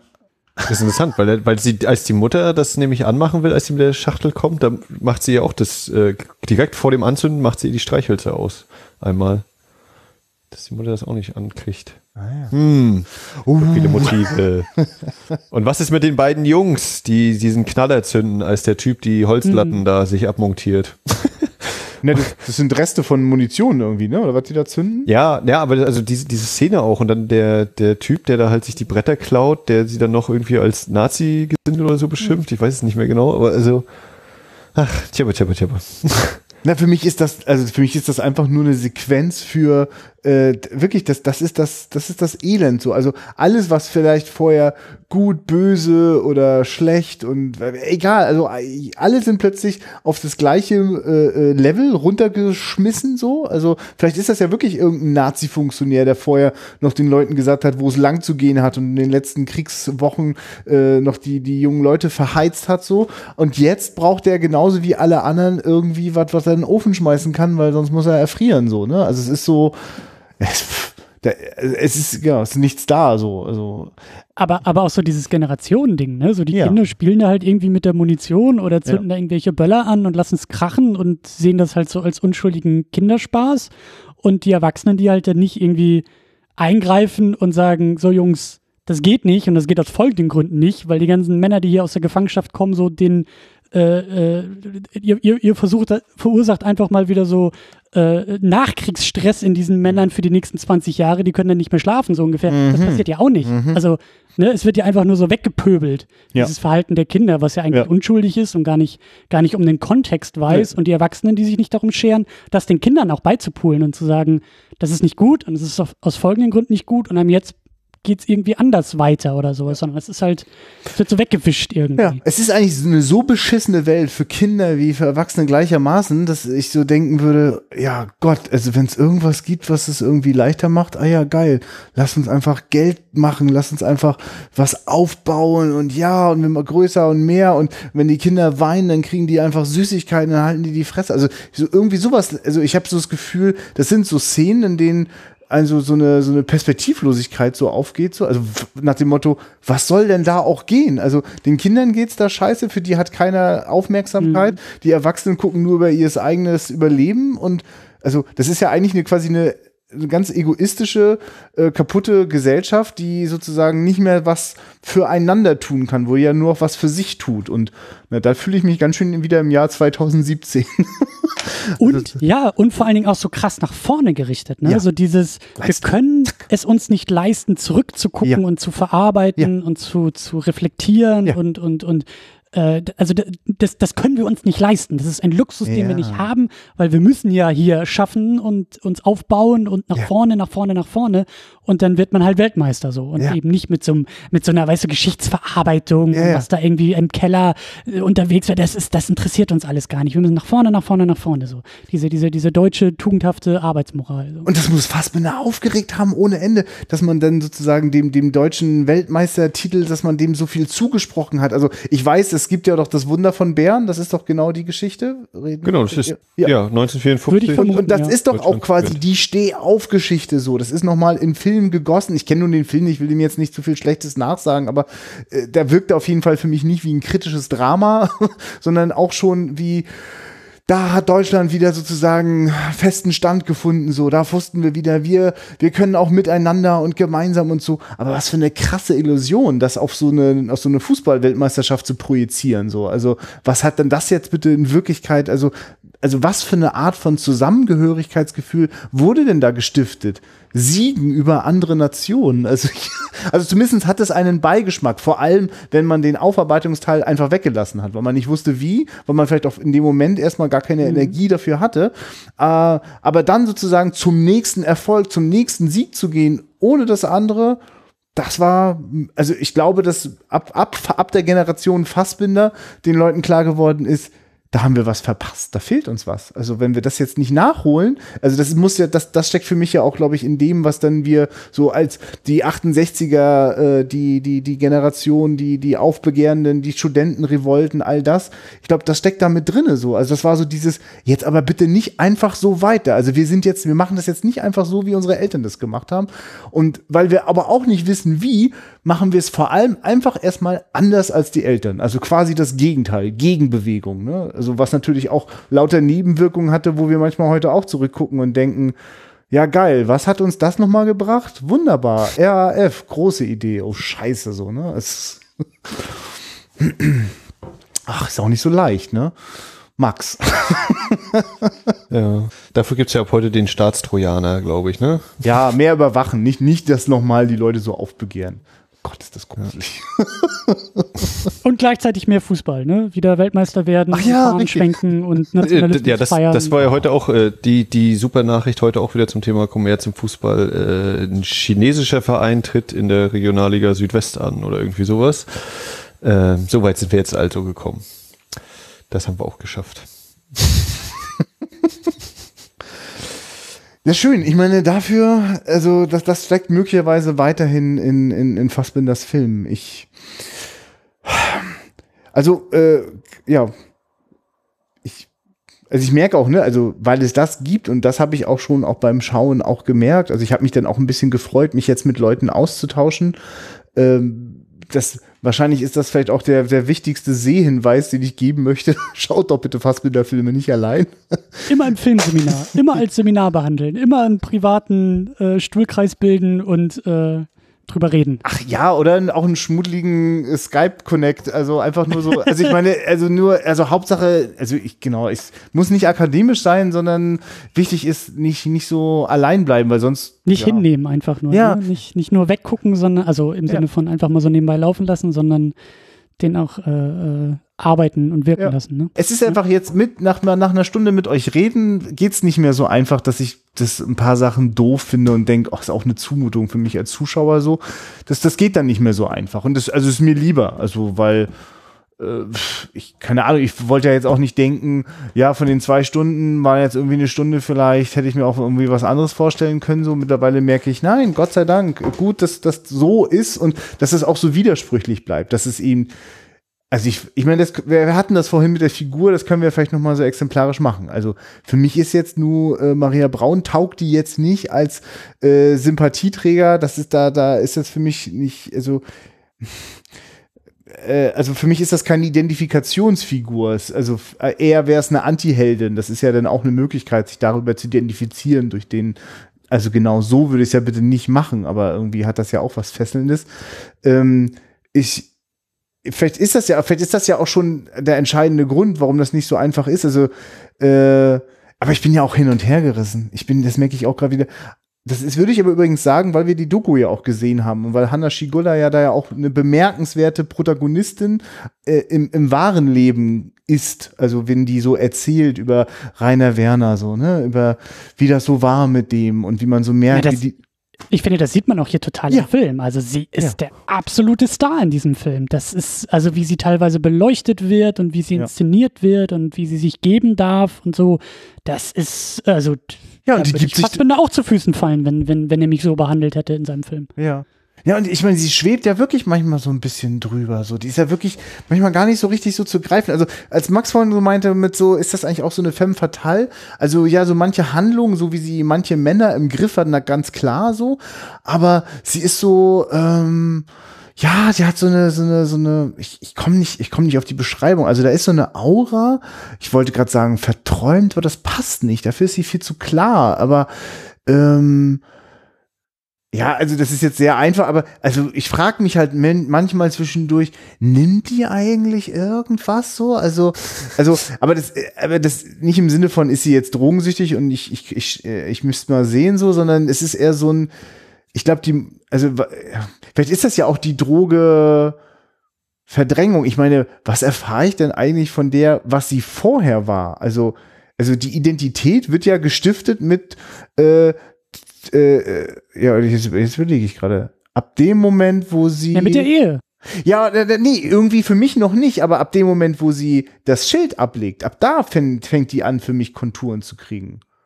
Also wenn die noch so rumwandert und den nach, nach ihrem Mann sucht, naja gut, das tut sie mit einer Leidenschaft, die man gar nicht verstehen mag, weil sie doch nur einen Tag zusammen waren, ne? Aber ja, ich fabuliere mal Verheiratet waren sie einen Tag. Ob, und wie es Ja, davor war, stimmt. das ist, bleibt ja. Ja. auch offen. Ne? Aber ganz schön offen, ne? Wir haben auch keine Ahnung, wie steht sie überhaupt zum Nationalsozialismus? Gibt's, also, ich meine, gibt's dazu irgendwie Mhm. Hinweise? Na, ich glaube, das Und man erfährt ja auch also allgemein, nichts. die, äh, was jetzt so Nationalsozialismus allgemein so dieses der, der direkteste Verweis für mich war eigentlich so dieser Spruch zu Goebbels hier. Ja, von dem hört man ja in letzter Zeit auch wenig oder irgendwie sowas, ne? Auf dem Familienfest. Wo ich auch dachte, okay. aber genau, das bleibt ja auch alles irgendwie so, die waren Soldaten hier, der Gottfried John ja auch, aber so, dass da mal eben das tatsächlich besprochen wird, nee, das ist natürlich nicht. Und Gut, dass du das nochmal auftust, den Nebenstrang. Aber Christian, du wolltest auch gerade was sagen? Ja, ich, ich, ich wollte halt auch nochmal ähm, auf diese Ehe verweisen. Also, Ja. ähm, da denke ich jetzt an meine andere Großmutter, die, also Stiefgroßmutter, die ähm, äh, tatsächlich auch in der DDR war und äh, also da gelebt hat und erzählt hat, wie sie, das hatte sie mir auch irgendwann mal erzählt, das war irgendwie so, ich, weiß, ich, ich krieg das nicht mehr so ganz zusammen, die Situation, aber was so hängen geblieben ist, ist so dieses, es war halt nicht möglich, als junge Frau ohne Ehemann überhaupt eine Wohnung zu mieten. Ja, du musstest verheiratet sein, um überhaupt eine Wohnung zu bekommen. Also du kriegst eine Wohnung als Ehepaar, nicht als Singlefrau. Mhm. Und deswegen, also vielleicht bin ich da so ein bisschen gefärbt, aber das ist so das, was ich in diese Zeiten projiziere, dass nur weil sie verheiratet sind, heißt es ja noch lange nicht, dass die sich lieben oder geliebt haben oder gekannt haben oder sowas, sondern also so habe ich immer diese Ehe gedeutet, als dieses gesellschaftliches Konstrukt, das es halt gibt, damit dann überhaupt diese Menschen, diese, diese erwachsenen Menschen irgendwie sein können in der Gesellschaft. Weil das geht nicht, dass du als Singlefrau da irgendwie äh, bist und unterwegs bist und, und, und du, hast gefälligst in einer Ehe zu sein und äh, dementsprechend klang sowas für mich eher bei dem, bei, also bei ihr an. Das, das, also ich frage mich, ob das überhaupt, also ich, ich glaube nicht, dass das eine Liebesehe war. Ich glaube auch nicht, dass sie da irgendwie, ähm, weil die Frage schwebt ja im Raum, wie war die Beziehung vorher? Wie sind die zueinander gekommen? Wie haben die vorher gelebt? Wie war so, also warum kam es zu der Ehe? Und ich glaube nicht, dass das, dass es in irgendeiner Form eine romantische Ehe war, sondern halt eher etwas Zweckmäßiges, was man halt so macht. Als Mann, als Frau in der Gesellschaft. So. Und dementsprechend, ich weiß auch nicht, ob ich da so einen großen Bruch oder so drin sehe. Oder also ich, ich, ich sehe das eher so als, als Schatten, dieser Ehemann als Schattenwesen, der abwesend ist, aber auf diese Frau immer noch wirkt. Und von diesem Schatten befreit sie sich halt im Laufe der Zeit. Und ich habe da auch meine Probleme mit, das alles so als Heldin zu sehen. Also ich sehe sie da nicht als, also das hat auch alles so, einen- so einen Beigeschmack. Und es wird ja irgendwie, dieses ganze Lebensmodell, kann man sagen, wird ja irgendwie auch schlussendlich dadurch bestraft, dass es halt in Luft aufgeht und irgendwie vielleicht auch zeigt, das ist so auch nicht möglich. Und ich kann mich noch dran erinnern, das klang ja in der Doku an, dass Fassbinder da ja auch ein sehr ambivalentes Verhältnis zur Ehe als Institution hat und glaube ich selber gar nicht wusste, was er davon halten soll und ja irgendwie auch verheiratet war, aber irgendwie Männer geliebt hat und und also das spüre ich da irgendwie eher drin, dass das auch so ein so ein ja so ein Rütteln an der Ehe als als Norm irgendwie ist und ähm, ja. Aber, du gleichzeitig sagt der Film eben auch nicht so, wie sie vorgeht, es ist super toll und so ist irgendwie ein neues Frauenmodell und neues Ehemodell und neues Liebesmodell, weil das wirkt auf mich auch sehr verloren und ziellos und, und, und so unbeständig oder so, so unerfüllend irgendwie bei ihr, weil sie, sie, sie wandert ja auch irgendwie so durch diese Liebschaften und findet irgendwie keinen Halt und keine Rast und keinen, ja, schwierig Aber- irgendwie.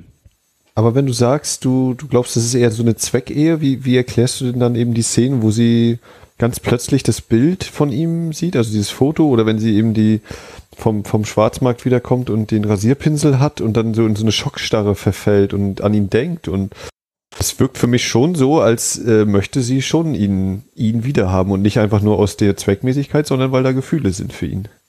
Und wie, wie sie dann auch ja in der Bar nachher sagt im Gespräch mit, was ist das eigentlich? Ist das ihre Schwester hier, die Schwarzhaarige? Das habe ich irgendwie nie, nicht so ganz mitgeschnitten. Ähm, wenn sie da eben sagt, naja, was sind denn Gefühle? Gefühle, das gibt, äh, die Liebe ist ein Gefühl und große Liebe ist eben großes Gefühl und sowas. Also ich sehe die Ehe da nicht als rein zweckmäßig. Maybe. Ich, ich, ich leg für diese, ne, wir sind ja auch hier für steile Thesen zuständig. Ja, ich leg da auch meine Hand nicht ins Feuer für Hm, und sorry. würde den Film gerne nochmal aus dieser Perspektive dann auch gucken. Aber äh, ist gut möglich, weil sie sagt ja auch, dass sie ihren Mann liebt und dass sie halt Hm. äh, den anderen auch liebt. Und irgendwie ist das alles komplizierter. Ja, oder so schön differenziert, ne? Also meinen Mann habe ich immer geliebt, so und den anderen hatte ich lieb, so, ne? Also auch so eine, ja, eine ja. also für mich ja in dem Moment sogar eine ganz authentische Differenzierung macht, die ihm in dem Moment sogar einleuchtet. Also die so ganz kurz mir so einen Blick ins Innenleben ermöglicht. Na, also als Frau wollte ich bitte doch auch sozusagen ein, ein, ein liebevolles Gefühl haben dürfen, aber geliebt habe ich nur den einen. Ich misstraue aber sozusagen, also, oder ich kann nicht mein eigenes Bild von Liebe auf, auf ihre Welt anwenden. Da geht's mir, glaube ich, ähnlich wie Max so. Da, da merke ich so, dass das haut, das kriegt, das, das haut nicht hin so. Also, weil ich natürlich auch ein Ideal irgendwie vertreten möchte für mich privat, das das, das ist natürlich, die, das ist jetzt die wahre Liebe. die meine ich ganz ernst. Und bei ihr natürlich immer so wieder das Gefühl habe, sie definiert sich, also am Anfang scheint es ja so, als gäbe es sie nicht bis zur Heirat so. Und äh, äh, damit wär, war sie die Ehefrau. Und damit konnte sie die ganze Zeit die Frau sein, die ihren Mann vermisst. So, das war ja, also das mhm. klebte mhm. ihr quasi, hat sie sich ja dann noch umgehängt so. Und in dem Moment, wo sie das abgeworfen hat, wurde es dann, deswegen hatte ich, glaube ich, so das Gefühl, Gefühl, das ist so für mich der Moment, ab jetzt bekommt sie Konturen, weil jetzt musste sie sich ja über was anderes definieren. Also wenn, wenn es jetzt nicht der, nicht die Ehefrau ist, dann ist mhm. es jetzt was so. Und bevor aber wir da irgendwie, also wir merken dann, da kommt ganz schön viel Selbstbewusstsein rüber, ganz schön viel Fähigkeit, auch sehr kalkuliert zu denken. Also das ist ja dieser Moment mit, also quasi, welche Werte tausche ich jetzt wie, damit das zu meinem Vorteil geht. Das hat sie also da hat sie quasi eine große Fähigkeit. Und äh, aber kaum ist der Mann da, stellt sie ihre Fähigkeiten nicht mehr in den Dienst für sich selbst, sondern nur für die äh, Zukunft, also die ja eigentlich imaginierte, tolle Zukunft mit meinem Ehemann, wenn der wieder da ist, der das ja quasi auch unterläuft, dass wenn er aus dem Knast rausgeht, erstmal sagt, du, ich schicke dir jetzt immer ab und zu mal eine Rose und äh, äh, ich muss erstmal mich selber irgendwie wieder finden oder, oder, oder gesund werden, bevor ich zu dir kommen kann. Und Stark, er, ne? Wie, wie er immer abwesend ist eigentlich. Ja. Mhm. Selbst wenn er ja. dann da ist, ist er nicht da. Und das ist nämlich das Schockierende für mich, denn äh, also dass das, was ich geahnt habe, dann auch dann ganz für mich klar ist. Also das könnte ja quasi eine erotische Verführungsszene sein, wenn die da so äh, äh, im Schlafzimmer rumdallern, aber das ist ja alles andere als erotisch. So, das zeigt nur, wie, wie, wie also eigentlich ist da eine Vorstellung in dem Kopf scheinbar von Maria Braun, äh, wie das, also wie dann alles gut ist, wenn sie und ihr Mann wieder zusammen als Paar sind. Aber wenn sie dann beisammen sind, ist da eigentlich gar nichts. Also das ist wirklich wie so ein Vakuum, dass äh, wenn da nur sozusagen eine kleine Ungewissheit dazukommt, knallt einem das um die Ohren so. Und so passiert's ja dann auch. Da, und wenn das jetzt wieder die Übertragung auf das ist, was, äh, was Fassbinder vielleicht über Deutschland und die Entwicklung von Deutschland erzählen wollte, dann ist das vielleicht, also das ist sozusagen, wie entwickelt man sich, also man hat sich vielleicht definiert über das Dritte Reich. So, das hat, also das hat auf eine ganz verquere Art total viel Sinn gemacht. Und dann haut das nicht mehr hin, dann ist das auf einmal weg. Und jetzt versuchst du wieder deine Identität zu finden, aber eigentlich hängst du immer noch diesem Dritten Reich nach. Eigentlich willst du immer noch, das hat mal irgendwie Sinn gemacht. Und das ist aber jetzt nicht mehr da. Und was, wie, wie gehst du um? Und also ich, ich, also ich kann nicht anders als ständig zu überlegen, was ist sozusagen der symbolische Teil so, ne? Weil dafür sehe ich zu selten Menschen, mit denen ich jetzt mitleide oder quasi eine Heldenreise erlebe oder so, sondern ich frage mich, ist, also vielleicht gehorcht sozusagen dann auch die Figur der Maria Braun sozusagen anderen Gesetzen, also nicht den Gesetzen einer, eines, eines ausgearbeiteten Charakters, sondern eher ein Spiegelbild einer Gesellschaft. Du meinst, sie ist ein Exempel, ja.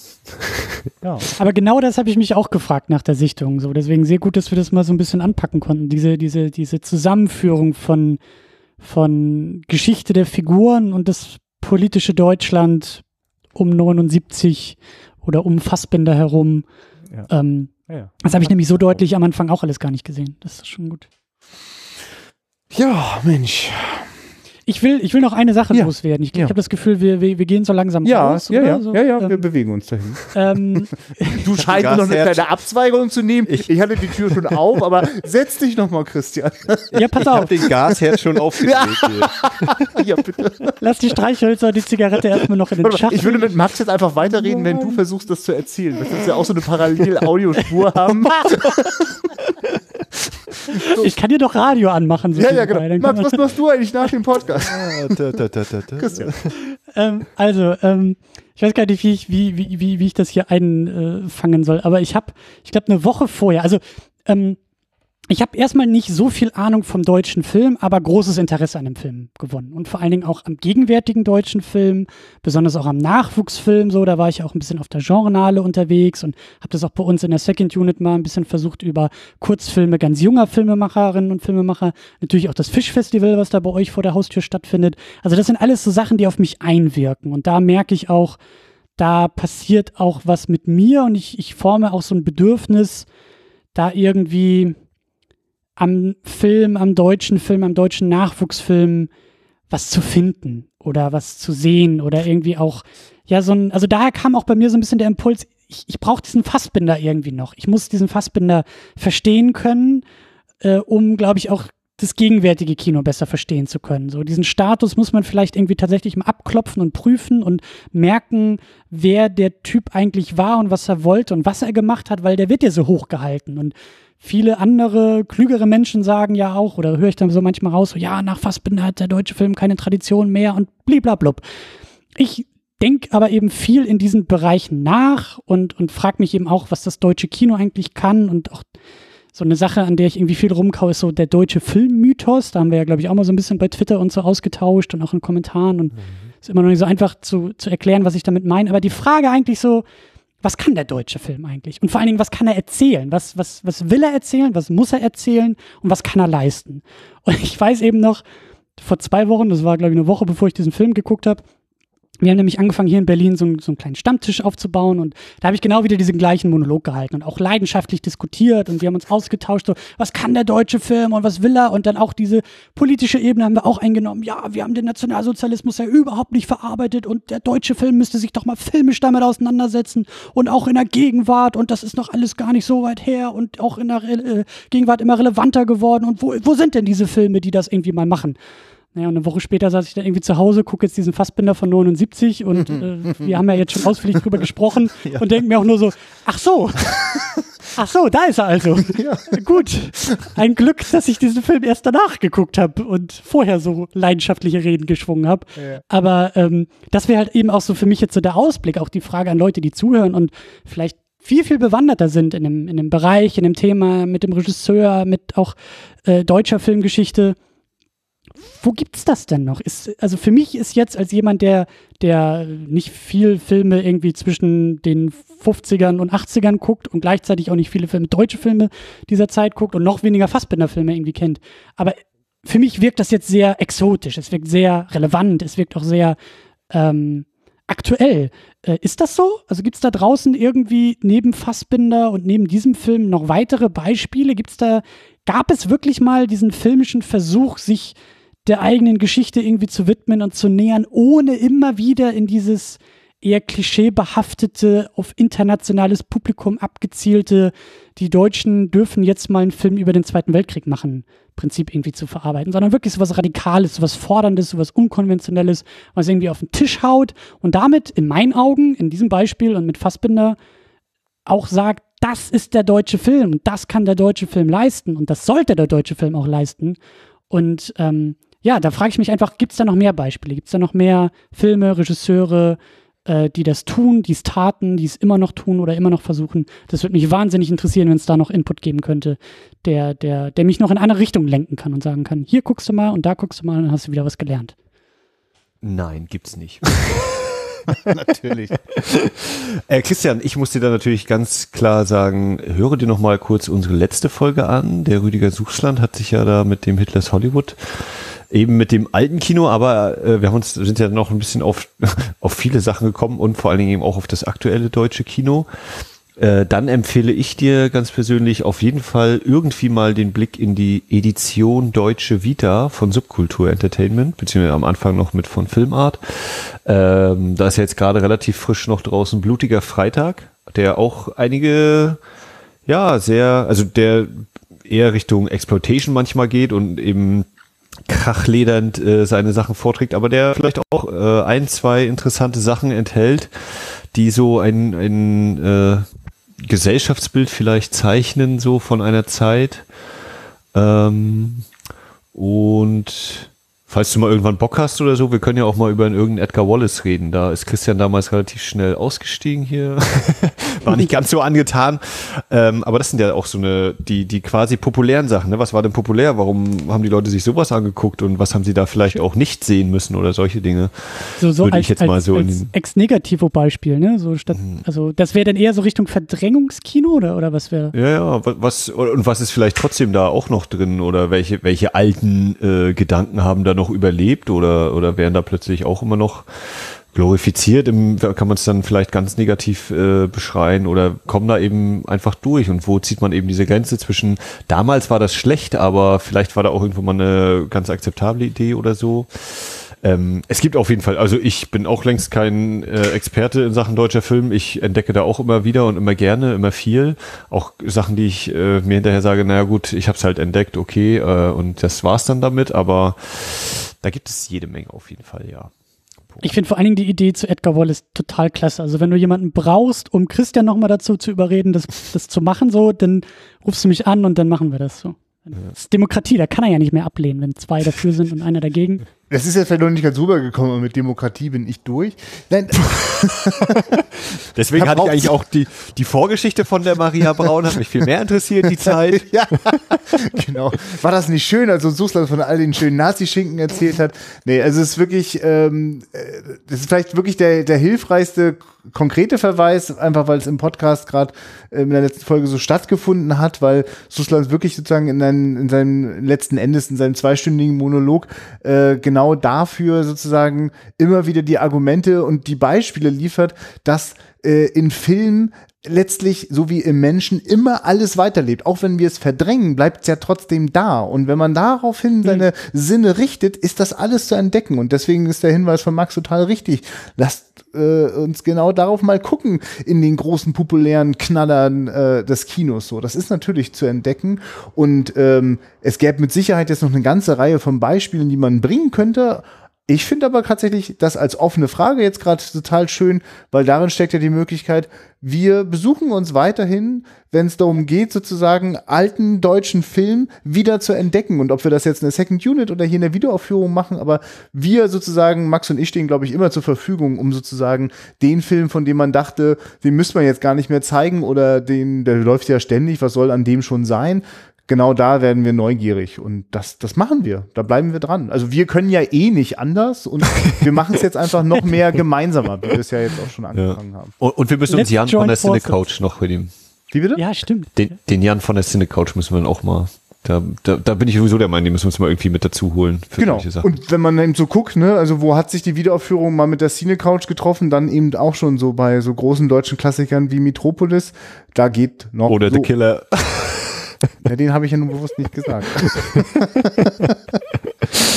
ähm, Ja. Nein, aber genau, weil Jan einfach auch äh, sozusagen wahrscheinlich, vielleicht, ich weiß gar nicht, das ist vielleicht gewagt, aber ich hatte so das Gefühl von den Cine-Couchlern, die ja alle so in der Filmwissenschaft unterwegs waren im Studium, ist Jan natürlich besonders nah dran geblieben, jetzt auch in seinem beruflichen Umfeld und hat dort äh, mit, mit, mit diversen Filmvorführungen von, von alten, oft auch deutschen Filmen zu tun, macht dort Einführungen, äh, arbeitet in äh, einem Filmarchiv.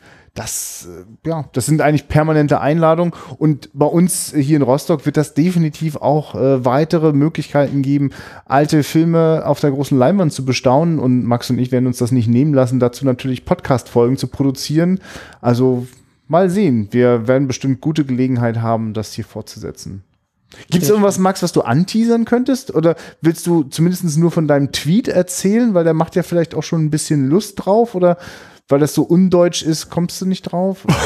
Weil das so undeutsch ist. Ja. äh, ähm, also das ist ja jetzt wieder eine, eine verortbare Sache. Also die Schatzkiste, äh, also dieses kleine Projekt, was ich hier habe, ähm, alte Filme auf die große Leinwand nochmal zu bringen, damit auch die Leute, die den entdecken oder wiederentdecken können. Äh, aber eigentlich mache ich das natürlich nur, damit ich diese Filme überhaupt mal sehen kann. äh, und da ist jetzt so mein, mein Gedanke, na, im September geht's los mit der nächsten Staffel nach der Sommerpause. Und ich will jetzt nicht mehr so in Anführungszeichen beliebig mir die Filme alle raussuchen, sondern so ein Oberthema schon haben. Und äh, am griffigsten komme ich momentan so mit dem Thema Filme, die ihren 50. Geburtstag haben dieses Jahr, beziehungsweise dann auch 2018. Das heißt also Filme 67, 68. Und das habe ich auch schon so ein paar Kandidaten im engeren Blick und äh, es gibt aber eben noch so bei dieser kleinen filmischen Weltreise, die da unternommen werden soll, noch äh, bei den amerikanischen Filmen so einen Punkt, ja, hm, Warner hat 67 rausgebracht, zum einen in der Hitze der Nacht, zum anderen Bonnie und Clyde. Und da grübel ich eben, welchen Film bringt man denn da eher, weil ich finde beide sehens wie zeigenswert. Und ähm, wie ist das bei dir, Christian Steiner? Kennst du einen der beiden Filme? Hast du, kennst du beide? Hast du die schon mal gesehen? Ähm, Bonnie und Clyde habe ich nicht gesehen. Ist in der Hitze der Nacht mit Gene Hackman? Nee. Oder? Äh, also es ist auf jeden Fall Sidney Poitier, äh, Rod Steiger.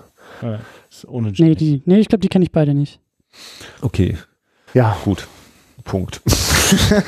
Ja, äh, Max, äh, ist, es, ist es realistisch zu hoffen, dass in diesen äh, Filmen, die ihren 50. Geburtstag haben, dass da auch noch ein deutscher Film auftaucht, ohne dass Ja, den also den, den, den, ich will auf jeden Fall äh, auch Deutsches mit reinbringen und dann wahrscheinlich irgendwie DEFA einerseits und aber auch irgendwie Bundesrepublik. Und hab dann eben auch schon geguckt, was so äh, Edgar Wallace 68 los Ja. war. Ja, also vielleicht ist das ja genau so eine Gelegenheit. Ich, ich nehme an, dass sogar die, der Saal ganz schön voll werden könnte. Und das wäre ja mal eine gute Gelegenheit. Also einerseits mit Christian von der Second Unit das fortzusetzen, was wir hier angefangen haben.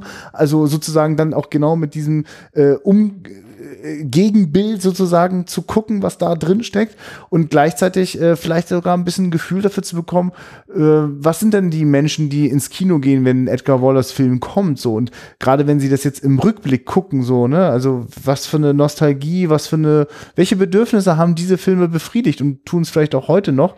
Ich glaube, das zu verstehen ist extrem hilfreich, weil das hilft, glaube ich, Gegenwart zu verstehen. Absolut. Und äh, sag unbedingt Bescheid, Max, wenn es soweit ist. Schick die äh, geplanten Filmliste rum, weil äh, so ein also Rostock ist ja nicht weit weg von Berlin. So, Na, das ist doch mal eine rumfahren Ansage. Das haben hoffentlich alle gehört. Das wir auch. Und umgedreht geht es uns ja auch nicht anders. Und wenn da wieder was geht, dann begegnen wir uns dort ja auch wieder. Schön. So bleiben wir dran. Und mir bleibt jetzt ehrlich gesagt nur noch zu sagen, äh, die Wiederaufführung freut sich auf Wiederhören und wir freuen uns darauf, äh, auch wieder äh, die Christian Steiner irgendwann hier wieder zu begrüßen.